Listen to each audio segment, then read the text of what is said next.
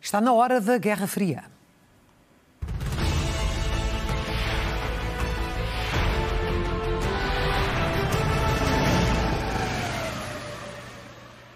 Com Nuno Rogério e José Milhazes. Muito boa noite a ambos. Nuno, Zé, já vamos falar naturalmente destes ataques de hoje, tanto contra Kiev como contra Moscovo. Mas antes disso, José Milhazes, tu queres falar mais uma vez sobre a festa do Avante, já o tinhas feito aqui no ano passado. Uh, o cartaz já é conhecido e queres deixar aqui algumas interrogações, chamemos-lhe assim. E, exato. Uh, primeiro, eu peço desculpa por ser teimoso, mas há determinadas coisas que não me convencem. E uma destas é, digamos, eh, a explicação, se é que alguém a vem dar, da participação de determinados artistas na festa do Avante. Eh, claro que depois do que eu disse o ano passado, vieram-me acusar de eu querer proibir a festa do Avante, sim, sim. etc, etc, embora eu não sei se tenha poderes para tal coisa ou se algum dia vou ter, provavelmente nunca, mas quero exatamente como tu disseste, apenas deixar aqui algumas perguntas. Como é que conhecidos músicos como Jorge Palma e Rui Reninho, Paulo de Carvalho e Tim, Mísia, Carolina Deslande e Rodrigo Leão, etc., aceitam participar num invento organizado por um partido político que apoia o regime ditatorial de Putin de extrema esquerda e a carnificina realizada pelas tropas da Ucrânia. Mas, como se pode apoiar uma ditadura que persegue e mata músicos, cantores, intelectuais russos em geral, que ousam protestar contra esta guerra? Não me venham outra vez com a fábula de que se trata de uma mera festa cultural. Ou os artistas dizerem que estão ali para dar um espetáculo e, e que estão aliados da questão política. Exato, exato. Isso é hum. falso. Não colhe esse tipo de explicação, e, no teu entender? exato, isso é falso. Têm que inventar uma explicação mais convincente. E eu fazia-lhes uma proposta. Por exemplo, quando chegassem ao palco, gritassem ao microfone se estão contra a invasão ou a favor da invasão. Desse modo ficaria mais claro nós vermos qual a razão que levou esses nomes da música portuguesa a participar numa festa ligada a uma sangrenta ditadura. Fica então esse apelo. E avancemos para as questões do dia, agora contigo, Nuno, porque tivemos estes ataques contra Kiev, três ataques eh, apenas em 24 horas. Também tivemos ataque de drones contra Moscou, mas começando pela capital da Ucrânia, o que é que explica a intensificação eh, dos, dos ataques? Várias coisas. Para já, uma resposta a uma série de ataques ucranianos que devastaram posições militares russas, já vamos falar deles daqui a um bocadinho. Uh, depois, o facto de a Rússia precisar urgentemente descobrir onde é que estão as baterias mais perigosas para, para os mísseis russos, que são as baterias Patriot, e, pela primeira vez, uma bateria de um míssil chamado SAM-PT, os Mamba, que são de fabrico franco-italiano, pela primeira vez os ucranianos começaram a usar. Um, mas uh, tudo isto está a funcionar mal do ponto de vista de Moscou. Agora, o que acontece é que, a adicionar a estes objetivos, há também os objetivos de tentar encontrar a arma que neste momento os russos acham mais perigosa para as suas tropas, que é o tal míssil uh, cruzeiro britânico Storm Shadow. Também já vamos falar de um ataque que pretendia destruir o Storm Shadow. E uh, depois o grande efeito psicológico de atacar uma capital e de aterrorizar uma população civil, pensando que isso irá criar uma tensão e uma pressão política que será eh, insustentável para o governo ucraniano. Uhum. Portanto, é uma tática conhecida, é evidente que, que é criminosa, mas, mas, eh, enfim, é aquilo que nós já conhecemos. Se nós formos para, para aquilo que se passou verdadeiramente, não há nada melhor do que mostrar este quadro, que é o quadro dos ataques que se deram desde o dia 28, portanto, desde, nós, hoje é terça-feira, portanto, Sim. desde domingo, houve estes quatro ataques. Hoje é dia 30. Começo no dia 30, são os que estão ali à nossa esquerda, eh, no princípio do ecrã. Depois, eh, à direita, o de 29, os dois de 29, primeiro à direita em cima e depois à direita, eh, à esquerda, em baixo. E depois o dia 28. Repara, os russos utilizaram praticamente tudo. os famosos drones Shahed, de fabrico iraniano, ou com tecnologia iraniana, que os russos transformaram. Uh, usaram pela primeira vez uma bateria de 11, 11 mísseis uh, Iskander, Os Iskander são, no fundo, uma espécie do correspondente do famoso míssil hipersónico, que afinal não é hipersónico, o Kinjal. Eh, e o Iskander é o míssil de onde o Kinjal derivou, portanto é também um míssil terra-terra. O Kinjal é, é ar-terra, mas este é terra-terra. E os 11, segundo os ucranianos, foram destruídos, aparentemente com as tais baterias Patriot e com a bateria italiana.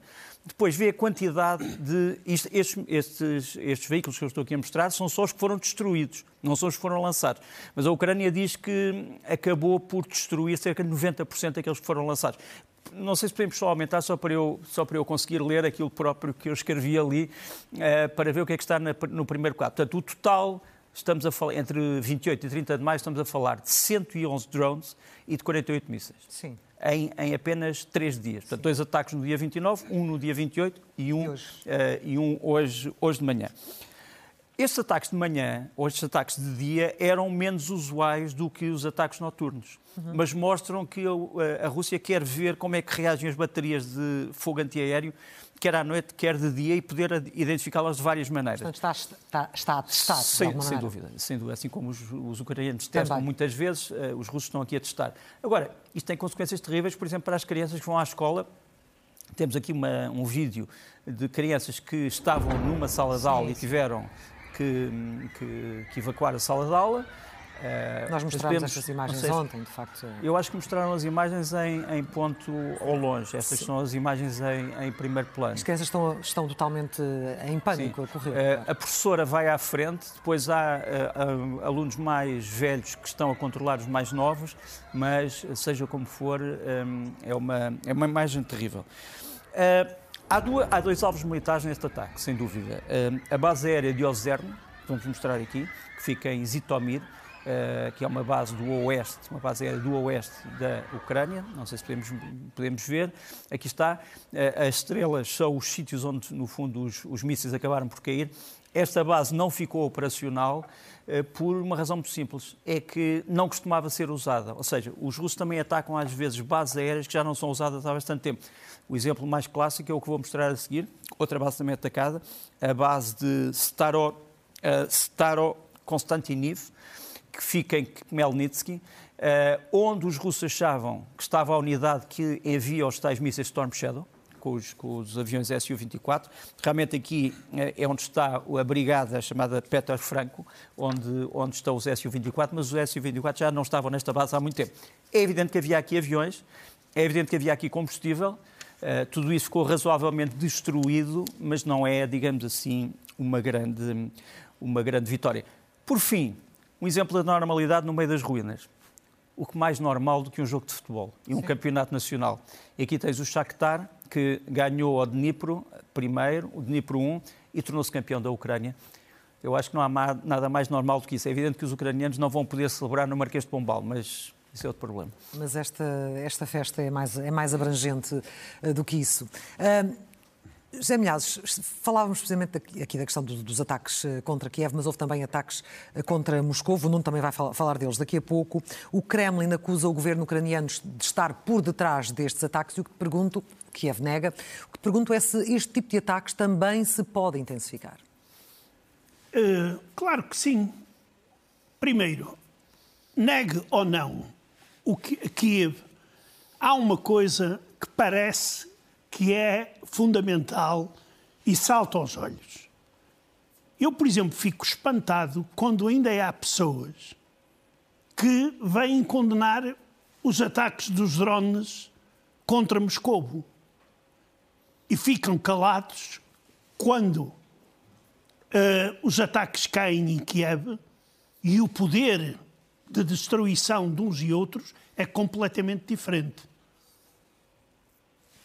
Uh, eu penso que este ataque, independentemente de quem o fez, o Nuno depois vai falar nisso, os ucranianos, a oposição russa, isto tem um peso psicológico grande na população de Moscou. Os moscovitas têm que se convencer. José, deixa-me só dizer sim, que sim. o que estamos a ver não são os ataques a Moscou, são, são os ataques Kiev. em Kiev. Exatamente. Convém esclarecer isso. Exato, sim, exatamente. é para depois compararem com as. Com as Eu esqueci-me desse pormenor. Obrigado, uh, Nuno. Uh, para que os russos compreendam, de uma vez por todas, que eles não estão seguros, mesmo na capital, que, claro, para os militares e para Putin está muito uh, bem, uh, bem guardada. E claro que o Kremlin veio elogiar o, o papel da defesa antiaérea e que trabalhou bem e etc. Agora, há uma coisa que nós temos de perder as ilusões em determinado sentido, que é a Ucrânia tem direito a defender-se.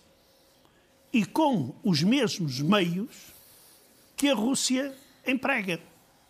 A defender-se e a atacar? E atacar. E eu não falo no grau de barbaridade, porque aí não há comparação possível o que fazem as tropas russas na Ucrânia eh, é incomparavelmente mais cruel. Eh, basta olhar para as cidades, para o que resta das cidades ucranianas, depois da passagem das tropas russas. Isto é um sinal, seja de quem for, a Putin e aos bandidos que governam a Rússia, que podem ser eh, também alvos de deste tipo de ataques. Chamar terrorismo a isto. Foi o que a Rússia chamou? Eu não ouço. Porque então o que a Rússia está a fazer na Rússia é terrorismo na elevado, na Ucrânia peço desculpa, é elevado a, a, a terrorismo à 25 potência. Daí que uh, eu espero que. uh, espero apenas que os russos comecem a tomar consciência do beco em que estão metidos e comecem a pensar na forma como resolverem o seu problema e não apostarem em que a sua segurança está garantida. Não está. Não obstante a Ucrânia ser um país muito mais pequeno que a Rússia e com menos meios, a Ucrânia está a mostrar que a Ucrânia pode atacar Moscovo ou alguém em nome de apoio à Ucrânia pode atacar. E, por falar nisso, só mais uma, uma nota. Se isto aqui foi obra de forças da oposição russas a Moscou, então isto é ainda mais perigoso para o Kremlin do que se nós pensarmos que foi Kiev. E talvez por isso Moscou nunca vá reconhecer que tenham sido russos que atacaram Moscou. Nuno, o que é que se sabe neste momento sobre este ataque? Tenho grandes dúvidas que este ataque tenha sido feito uh, pelos ucranianos, sinceramente. Por, Nem por, coordenado por, por eles? Por, Indiretamente? Isso é outra coisa. Repara, nada do que se passa na fronteira entre a Ucrânia e a Rússia uh, se passa sem conhecimento da Ucrânia, penso eu.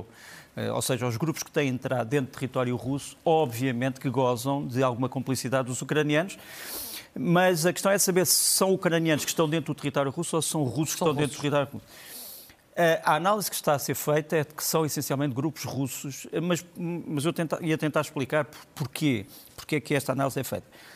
Se a Ucrânia quisesse responder em espécie àquilo que aconteceu em Kiev, uh, faria um ataque devastador e não um ataque que é uma mera picada de mosquito. Repara, tu, tu começas por ter eh, notícias nas redes sociais russas de que foram 30 e tal drones que atacaram a Rússia, foram só 8 drones.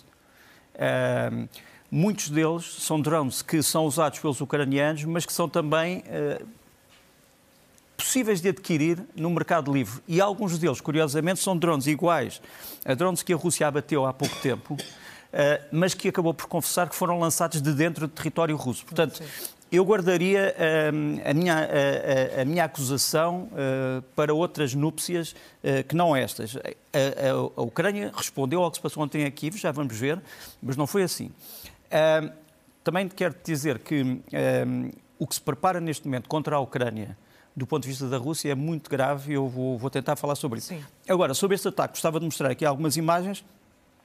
Realmente, um dos, um dos drones que nos aparece é este, parece ser um, um J-22, que realmente tem sido usado pelos ucranianos, mas que também já foi uh, encontrado em território russo perfeitamente incólume, portanto, nós não sabemos exatamente uh, se isto é uh, ucraniano, se é russo, se é dos separatistas russos, se é dos insurretos russos, não sabemos. Depois tens, uh, dentro de um dos bairros mais caros da periferia de Moscovo, pessoas preocupadas Uh, tens aqui um drone que é difícil de identificar. Ele, isto parece um vídeo invertido, mas não. Quer dizer, o drone tem realmente o, uh, o motor. As asas para trás. O, para, o motor, onde nós costumamos ver um motor, uh, está aqui invertido. E, portanto, é um drone que pode existir, sem dúvida, mas não é nenhum dos drones conhecidos e não é, sobretudo, o drone que se tem dito que é o drone o Castor, que é totalmente diferente deste. Pronto. depois, é evidente que a antiaérea Rússia funcionou. Tens aqui o, o, o sistema antiaéreo de canhões e mísseis, o Pantsir, uh, mas tudo isto ehm, parece muito pouco, sinceramente. Não há aqui, não há aqui grande, não há aqui grande dano para a vida em Moscou. Por outro lado, tens aqui Mas não os... concordas com o José Milhazes quando ele diz o efeito psicológico que isto pode ter também na população? Sim, mas repara, mas o efeito psicológico na população russa tem estado uh, a acontecer desde o princípio da guerra porque todos os dias praticamente há incidentes de sabotagens, de destruição dentro do território russo. E nem todas essas sabotagens e destruições são atribuíveis às forças especiais ucranianas. Uh, tu podes dizer assim, mas quem é que treinou os sabotadores russos? Quem é que treinou os irredentistas russos? Quem é que treinou aqueles grupos que entraram? Muito provavelmente foram treinados pelos ucranianos, mas Sim. não estou a negar isso. Agora a questão é, são cidadãos ucranianos ou são cidadãos russos? É uma coisa importante para dizer. De qualquer maneira, deixa-me dizer que nesta altura estão no Mar Negro uh, navios com 24 mísseis calibre que podem ser disparados contra Kiev a qualquer momento. Uh, os uh, russos acabam de receber mais um carregamento de drones iranianos. O avião chegou hoje de manhã e são 150 drones que estão neste momento preparados. Uh, Vladimir Putin aprovou uma norma que ninguém tem falado, que é a possibilidade de haver eleições na Rússia com lei marcial, Sim. que é uma coisa interessante. Uma coisa interessante quer dizer, com garantias suspensas Sim. e ao contrário de tudo o que o direito constitucional internacional costuma preconizar. A Polónia acaba de boicotar a entrada e a passagem de caminhões entre a Polónia e a Rússia e a Bielorrússia, o que para muitos dentro da Rússia vai ser um desastre. E por fim, a, a Rússia está a lançar uma espécie de uma campanha dizendo que a China está ao seu lado na questão um, da, do cessar-fogo e a China já veio desmentir dizendo que não disse nada daquilo que foi, foi afirmado. Portanto, estamos neste momento numa guerra em que nem tudo o que parece é. Agora, há um amigo meu, só para acabar, que me disse uma coisa ontem que é o seguinte: os ucranianos gostam ou não gostam de ver drones projetados sobre a Rússia que podem desestabilizar os russos? Gostam. Mas é a mesma coisa que o, o antigo primeiro-ministro israelita Metnaah Ken Begin, quando começou a guerra entre o Irão e o Iraque, perguntaram o que é que acha do ponto de vista israelita. E ele disse Espero que os dois tenham sucesso. Exatamente, e falavas dessa necessidade também dos aliados e de que também aquilo que parece ou que dizem ser não é. Falando de aliados, a Rússia e também a Bielorrússia tentam, tentam angariá-los, mas no caso do Cazaquistão, José Milhazes, bom, levaram uma nega. É, uma nega e, e, e, e de uma forma até humorística. Uh, o, a Rússia e a Bielorrússia há muito que querem ver o Cazaquistão a fazer parte da chamada União de Estados, que neste momento é constituída por dois Estados, e o ditador bielorrusso, como forma de atrair uh, o Cazaquistão, disse que se o Cazaquistão entrar nesta União, o Cazaquistão vai uh, passar a ter possibilidade de ter bombas atómicas, porque assim ficam bombas atómicas para três. E o presidente kazakh, aqui está, o senhor Tokayev, respondeu pura e simplesmente que o seu país não precisa nem de armas nucleares, nem de união de Estados, e sublinha uma coisa muito interessante. Acho que isso não é necessário, pois existem outras uniões. Ou seja, isto é uma resposta mais do que clara aos desejos de Moscovo e da Bielorrússia de trazerem o Cazaquistão para o seu lado. Para o seu lado, que não vão conseguir, pelo menos, a, a acreditar nestas, nestas palavras indica que sim. Nuno, fala-nos então do que está acontecendo neste momento na, na linha da frente. É verdade, e, e, e, pegando numa coisa que perguntaste há bocadinho, e que eu acho que também tenho que responder, saber se estas ações são legítimas do ponto de vista do direito internacional, aquilo que eventualmente a Ucrânia faz nos contra-ataques à Rússia. E eu diria, é uma velha frase do direito internacional, quando há uma agressão, toda a resposta é a defesa. Quer dizer, quando há uma agressão inicial, tudo, toda a resposta a essa agressão é uma forma de defesa. Mesmo que passe pelo ataque. E mesmo parte no ataque, quer dizer, claro. se há uma agressão, quer dizer, um nós conhecemos isso também do ponto de vista claro. da legítima defesa, quer claro. dizer, nós não podemos impedir uma pessoa agredida de mover uma parte do braço ou de mover uma parte do, do pé. Agora, se me podes se me portares assim, mas há decisões políticas por trás disso, sem dúvida, os Estados Unidos se calhar têm uma opinião, o Reino Unido tem outra opinião, um, mas essa é outra questão. Agora, o que é que os ucranianos têm feito e é por isso que a Rússia tem intensificado os ataques? Para já, desde o dia 21, vou mostrar este quadro, Peço desculpa pela má qualidade do quadro, mas chegou-me agora. Entre o dia 21 e o dia 28, a Ucrânia atacou 14 paióis e 11 bases russas que estão ali em território ucraniano ocupado. E quase todos estes paióis e bases tinham uh, elementos importantes da ocupação russa. Uh, e isto é que é uma das coisas que não se tem dito, mas que é muito importante porque inclui este ataque, que é um ataque em Mariupol, eh, no dia, na noite de 27 para 28 e depois também na madrugada do dia 28, vamos aqui mostrar, onde, mais uma vez, eh, os ucranianos destruíram eh, um quartel. Não se sabe quantas pessoas é que foram aqui, é que perderam a vida aqui, mas provavelmente centenas. isto ainda é um segredo muito bem guardado, mas é um dos ataques mais devastadores, assim como o ataque que se deu hoje, há pouco tempo, em, em, em Melitopol, portanto estamos a falar da, daquilo que chamamos a maior base militar russa em Zaporizhia. Melitopol está a ser atacado, ou começou a ser atacado há umas horas, num sítio onde havia uma fábrica de automóveis e um complexo metalúrgico, uh, e aparentemente é um ataque de larga escala. Estes são os ataques que os ucranianos têm prometido como resposta àquilo que se tem passado uh, em relação às suas cidades.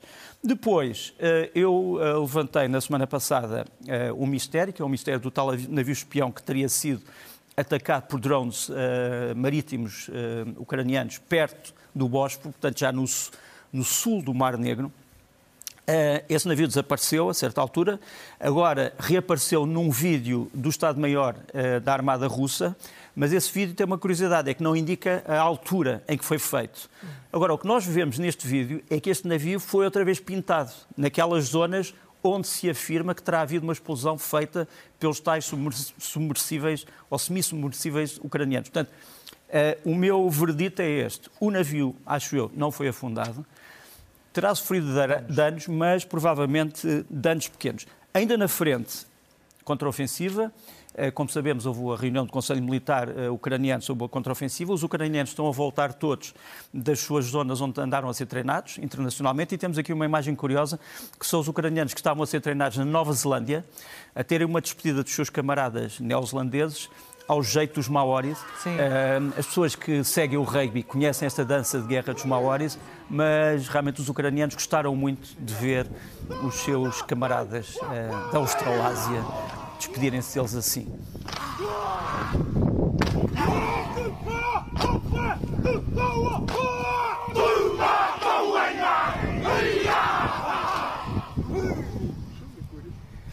Uh, Deixa-me só dizer-te, uh, para acabar este, este, meu trecho, que uh, nesta reunião onde o Sr. Zelensky terá já decidido as datas das principais operações ofensivas, Uh, participou este homem, que vamos mostrar aqui, é o general, fala-se pouco dele, o Alexander Tarnavsky. Ele é o comandante da chamada Força Estratégica da Ucrânia. Portanto, é um dos homens que vai coordenar as operações. E eu penso que os ucranianos estão a colocar grande parte, grande parte do seu potencial, que é muito maior do que aquele que existia em fevereiro de 2022, nesta operação. Saber se ela vai dar resultado ou não vai, essa é outra questão. Isso temos que esperar para ver. Mas é precisamente nesta, na linha da frente, José Milhazes, que, que caem os soldados e é de um desses soldados que tu queres falar agora. É verdade. Este combatente ucraniano que aparece aqui no vídeo foi um dos soldados que nos enviou, na altura do Natal, uma bandeira com os autógrafos dele e dos seus camaradas. Sim. E ele, neste vídeo, num português que difícil compreensão, mas que eu vou, digamos, uh, repetir. Ele apresenta-se em nome dos combatentes da 9 Terceira Brigada Rabina Fria e lança um apelo aos portugueses que existe uma grande necessidade de antenas Starlink para as comunicações e pedia aos portugueses que não bebessem uma vez café e doassem um euro para a compra do Starlink.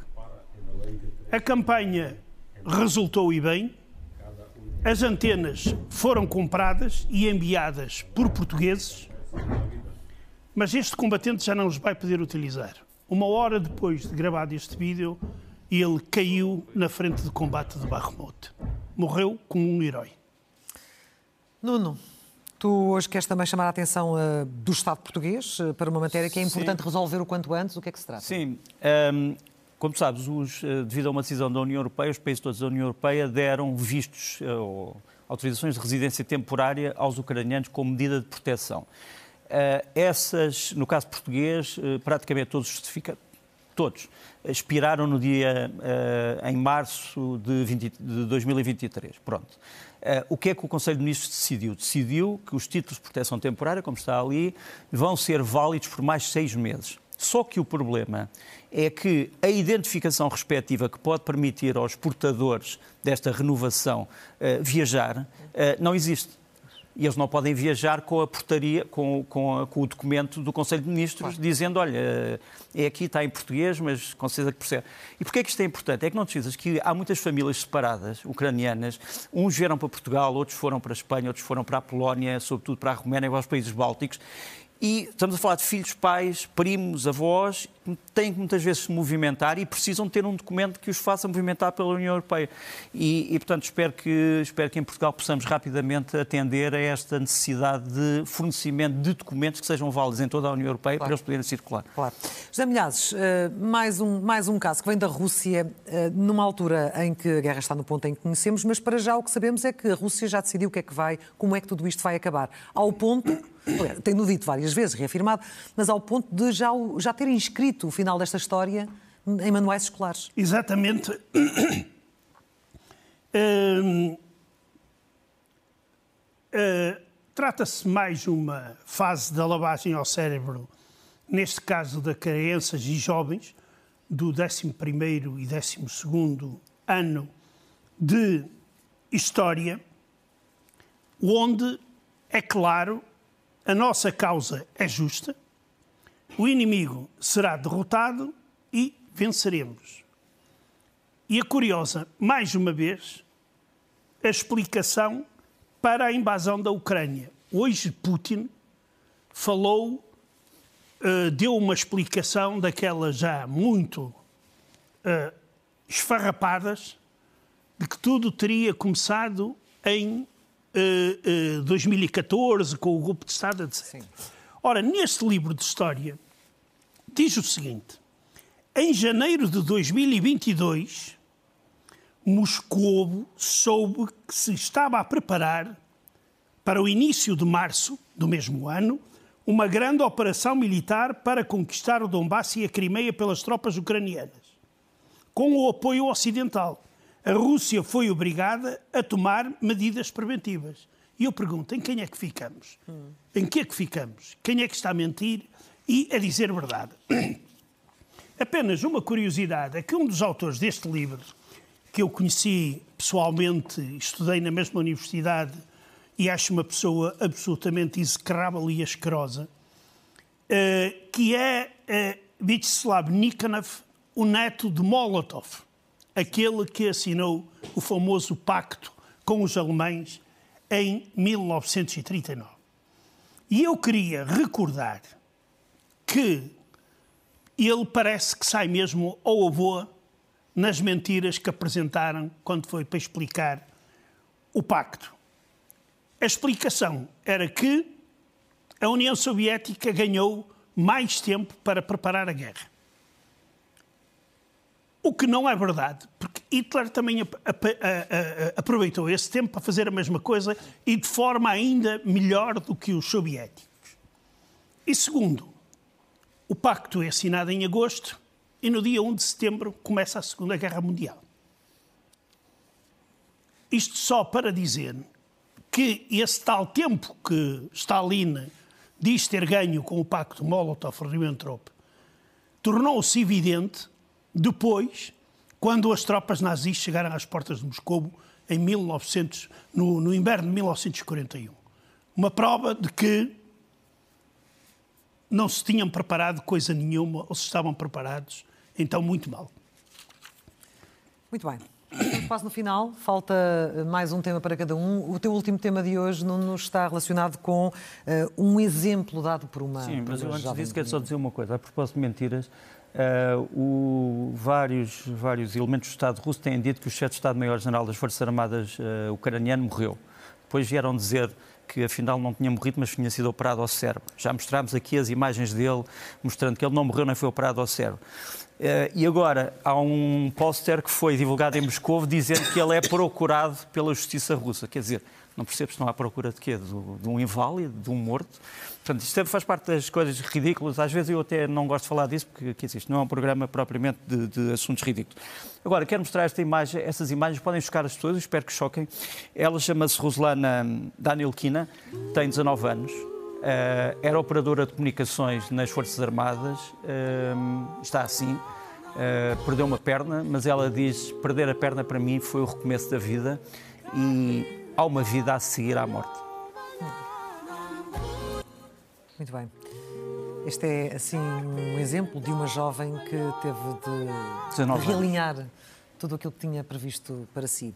E finalmente, uh, contigo, José Milhazes, tu tens aqui destacado muitas vezes uh, como a Rússia é um país de contrastes, um país muito grande, muito diversificado, um país que esvazia os seus cofres neste esforço de guerra, mas que depois não tem essas verbas para as coisas mais simples. E traz aqui uma, uma circunstância que, se não fosse verdade, era totalmente patética, era, era ridícula. Mas é verdade. Era. Uh... Se há gente que pensa que não há coisas piores no mundo do que o Serviço Nacional de Saúde português, está enganado. Há e de que maneira? E nós vamos ver este vídeo, que parece ser uma filmagem num país de terceiro mundo, mas não é, é na Rússia, em que nós vemos os habitantes de uma aldeia que são obrigados a transportar num carrinho de mão um doente que precisa de ser urgentemente hospitalizado. E porquê?